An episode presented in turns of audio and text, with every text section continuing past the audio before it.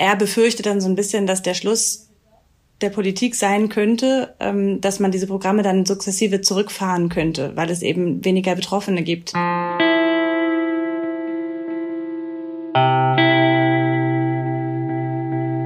Sie selber hat halt den Satz gesagt, ich, ich möchte halt anderen Leuten zeigen, dass, ähm, dass nicht alle abhängigen Menschen Junkies an der Ecke sind.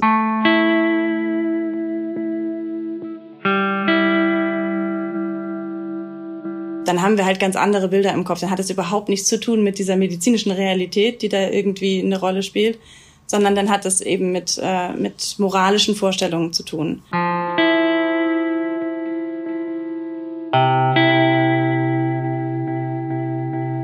Die Schweiz hat kein Drogenproblem, weil äh, Bilder wie vom Platzspitz Zürich und anderen Städten mit offenen Drogenszenen, die haben wir lang hinter uns lassen. Und darum besteht da überhaupt kein Handlungsbedarf im Bereich Drogen von der Politik her. Ja, wenn man so Leute zulässt, die sich tagtäglich mit dem Thema auseinandersetzen, dann tönt es schon ein bisschen anders. Eintaucht in das Thema und recherchiert hat Sarah Winterseiler, die Co-Redaktionsleiterin vom Surprise Strassenmagazin. Und mit ihr habe ich mich für die Ausgabe, für die letzte Ausgabe vor der Sommerpause im Surprise-Tag unterhalten. Viel Vergnügen.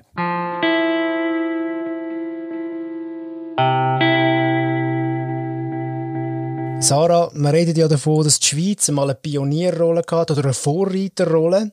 Was heißt denn das konkret? Es gab einfach eine Zeit in den äh, 80er, 90er Jahren, da waren hier offene Drogenszenen auf der Straße zu beobachten. Also das heißt, ähm, nicht eine Szene zu beobachten, sondern es gab Szenen in, äh, auf der Straße, wo Leute eben Drogen gekauft, konsumiert haben und auch ähm, in massivem Umfang, wo es Drogentote auf der Straße gegeben hat. Und damals hat ähm, war der Druck der gesellschaftliche auch so hoch, dass man handeln muss und die Politik hat sich ähm, in einer, wie ich finde, progressiven Art und Weise dafür entschieden, ähm, das nicht allein durch Repression und Wegschließen zum Beispiel äh, zu lösen, sondern ähm, eine die sogenannte Vier-Säulen-Politik einzuführen. Ähm, die besteht aus ähm, Repression ist ein kleiner Teil, das ist der, der Teil, der eben der polizeiliche äh, Teil sozusagen. Dann aber auch als Schadensminderung, wo es darum geht, ähm, den Menschen, die in Abhängigkeit geraten sind, ähm, die Folgen sozusagen ein bisschen zu erleichtern und äh, zu vermindern. Dann geht es um Behandlung der, ähm, der Abhängigkeit und um Prävention, also dafür zu sorgen, dass, äh, dass es möglich, möglichst die Leute wissen, worauf sie sich einlassen bei den Substanzen, die sie konsumieren und einfach auch vielleicht äh, weniger Leute überhaupt auf die Idee kommen zu konsumieren Bilder hast ja du angesprochen. Und je nachdem, wie alt das man ist, hat man das selber miterlebt, wenn man in der Schweiz aufgewachsen ist. Oder man hat es, wie zum Beispiel ich mit Jahrgang 85, vor allem aus den Nachrichten kennt und aus dem Fernsehen, die Bilder von der offenen Drogenszene. Die hat ja letztendlich dann auch ähm, einen grossen Anschub gegeben, dass die Schweiz, äh, dass, dass Politik sich da ähm, engagiert und etwas muss machen. Jetzt sind die Bilder verschwunden und das ist eigentlich das Problem heutzutage. Und dort irgendwo ist ja auch der Ursprung, warum du dich überhaupt für das Thema aktuell so interessiert hast. Du hast nämlich irgendwie ein Gespräch gehabt und das hat dich dann zum Recherchieren gebracht. Was ist da genau passiert? Genau, ich hatte ein Gespräch mit einem Arzt, der in der, ähm, der mit Suchtpatienten arbeitet und der, wie ich mir eigentlich erzählt hat, dass er sich so ein bisschen Gedanken darüber macht, dass äh, diese Programme, die damals entstanden sind, die sind großenteils äh, ins Leben gerufen worden für Menschen mit einer äh, Heroinabhängigkeit oder mit einer Heroinproblematik. Und ähm, das nimmt im Moment immer mehr ab. Also es gibt immer weniger Neueintritte oder immer weniger Menschen, die äh, mit einer Heroinabhängigkeit leben und äh, wenig Leute, die da sozusagen neu in diese Programme eintreten. Und ähm, er befürchtet dann so ein bisschen, dass der Schluss der Politik sein könnte, ähm, dass man diese Programme dann sukzessive zurückfahren könnte, weil es eben weniger Betroffene gibt. Und da Drogenszenen sich aber nicht so gut voraussagen lassen, also wann, wann welche Droge in welchem Umfang konsumiert wird, lässt sich nicht so gut voraussagen. Und das könnte also sein, dass der Bedarf plötzlich wieder hochschnellt, man dann aber vielleicht diese ähm, Programme zurückgefahren hat und dann nicht genug äh, Behandlungsmöglichkeiten sind oder nicht genug Auffangmöglichkeiten. Und da hatte er so ein bisschen aus der aus seiner medizinischen Sicht sozusagen äh, formuliert, dass er es toll fände, wenn man vielleicht auch ähm, die die Idee, die man damals verfolgt hat, Schadensminderung, Behandlung, Prävention, dass man das einfach auch ausweitet auf andere Drogen, die im Moment einfach viel mehr konsumiert werden, wie zum Beispiel Cannabis ist ein, sowieso ein ähm, ist, ist, immer, ist immer ein Thema, also in Bezug auf Legalisierung oder kontrollierte Abgabe, aber eben auch Kokain, weil das ähm, in den letzten Jahren viel präsenter geworden ist als das Heroin, was eigentlich an Bedeutung verliert.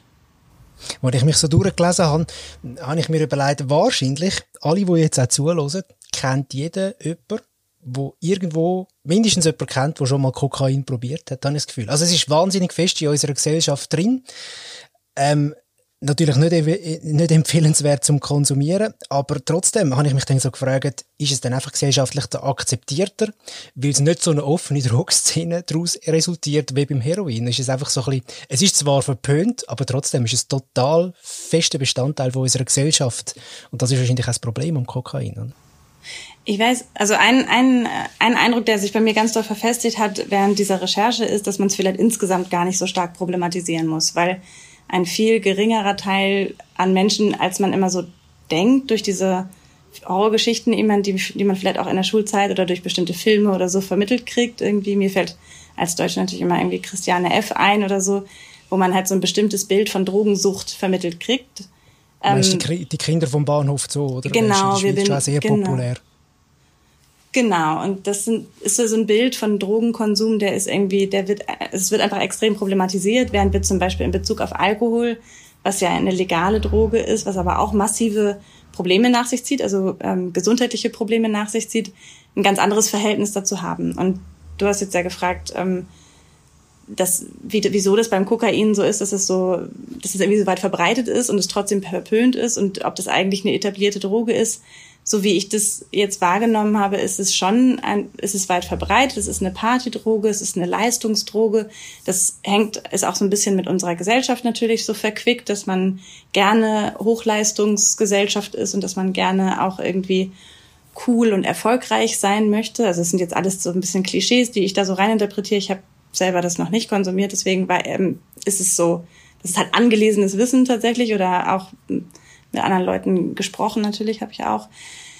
Genau, also das, das hängt so ein bisschen vielleicht auch mit dem gesellschaftlichen, mit der Stimmung zusammen, dass das so etabliert ist, aber es ist auch einfach viel ähm, verfügbarer geworden. Es ist viel günstiger geworden, es können sich viel größere Mengen an Leuten überhaupt leisten und dadurch hat also das dadurch hat sich auch natürlich eine ganze Menge verschoben. Das hat auch was mit Verfügbarkeit zu tun kann man natürlich der Hörerschaft jetzt auch wärmstens empfehlen, unbedingt das Straßenmagazin zu kaufen, weil dort auch noch ausführlich das Interview mit dir und dem Philipp Bruckmann, mit dem Arzt, wo Alkohol auch noch in Relation gesetzt wird. Das finde ich sehr, sehr spannend.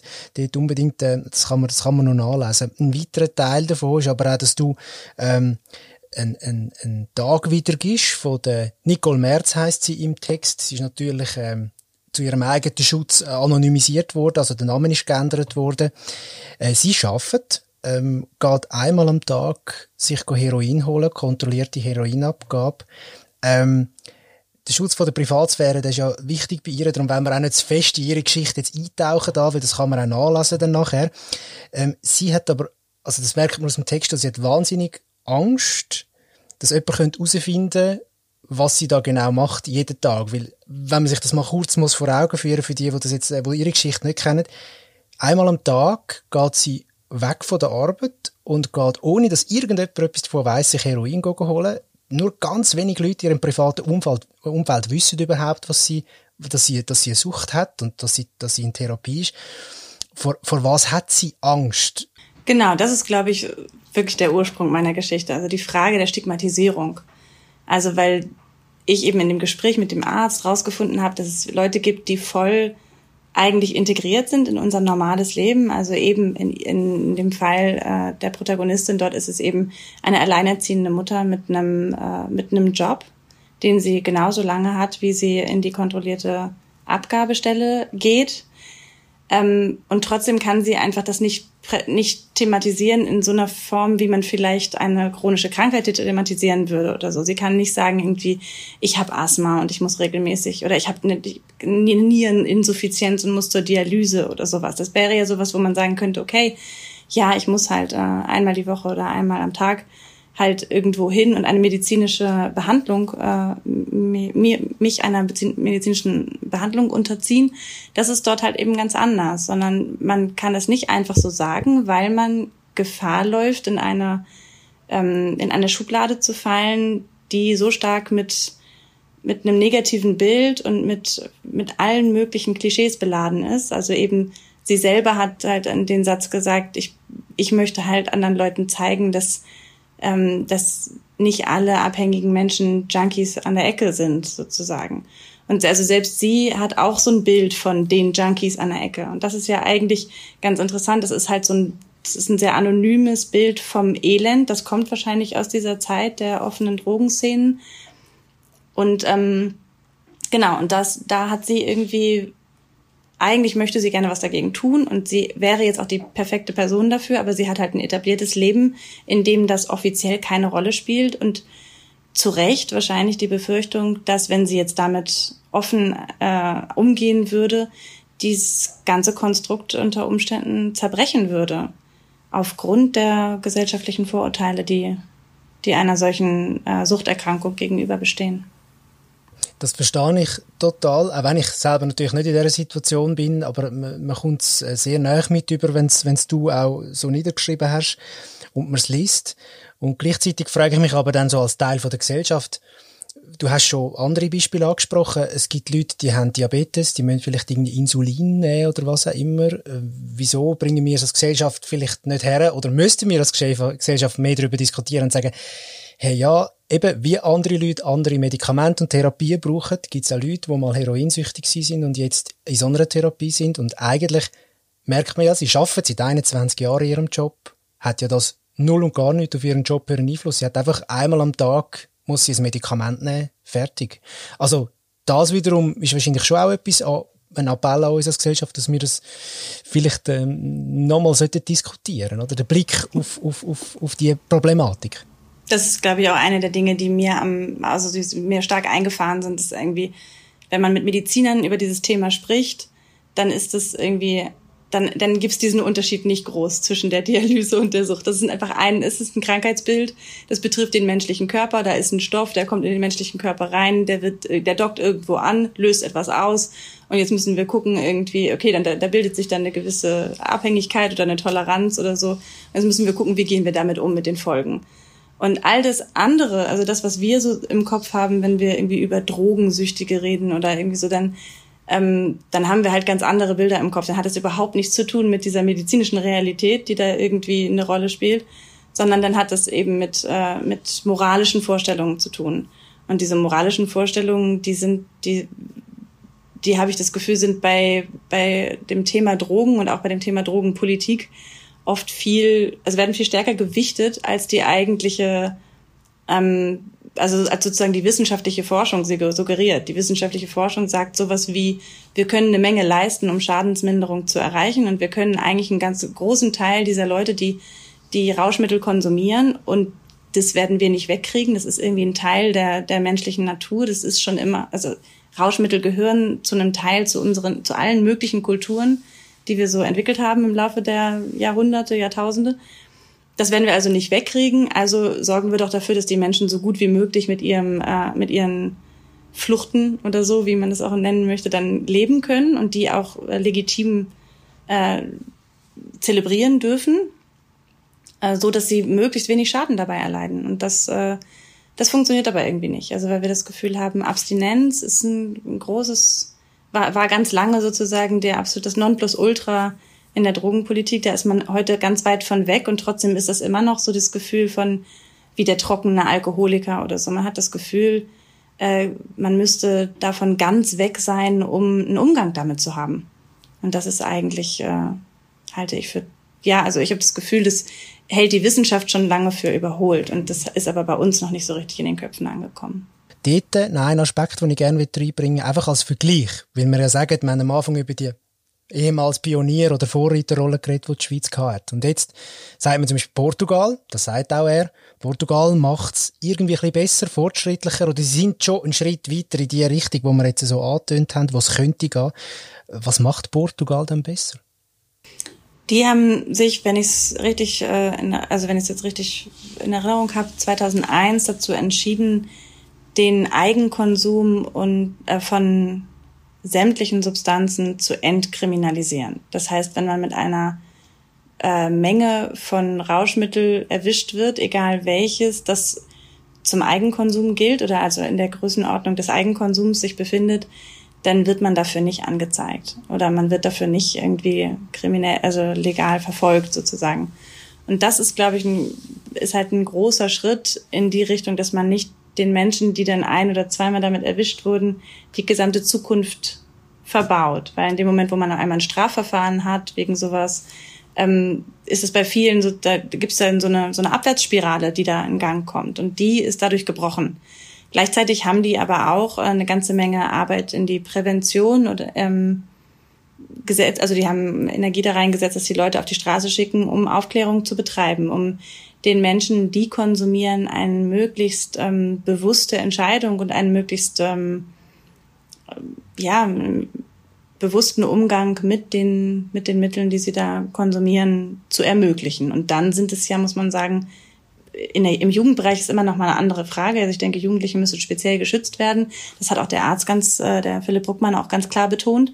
Aber im Erwachsenenbereich ist es natürlich auch so, dass wir eigentlich ja alle möchten, dass man ähm, eigenständige Entscheidungen treffen kann.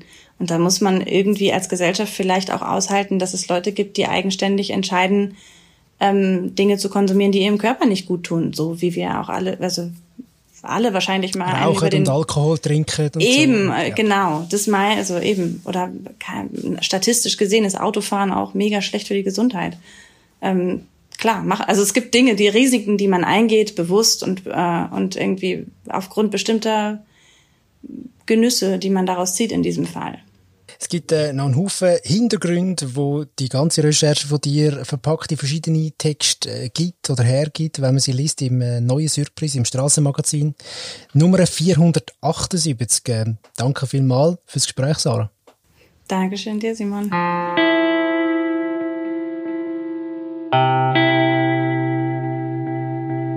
478. Über diese Ausgabe haben wir jetzt gerade geredet vom Strassenmagazin. Und nachher, nachher gibt es mal eine kleine Pause vom Surprise-Tag bis im August. Dann hören wir uns wieder. Und zwischendrin gibt es aber nach wie vor Strassenmagazin zum Kaufen. Das sind dann die Literaturausgaben. Auch die natürlich wärmstens empfohlen zum Posten, wo auch immer ihr das Surprise Strassenmagazin kauft. Ganz eine schöne Woche und einen schönen Sommer. Bis bald. Hebt euch Sorge.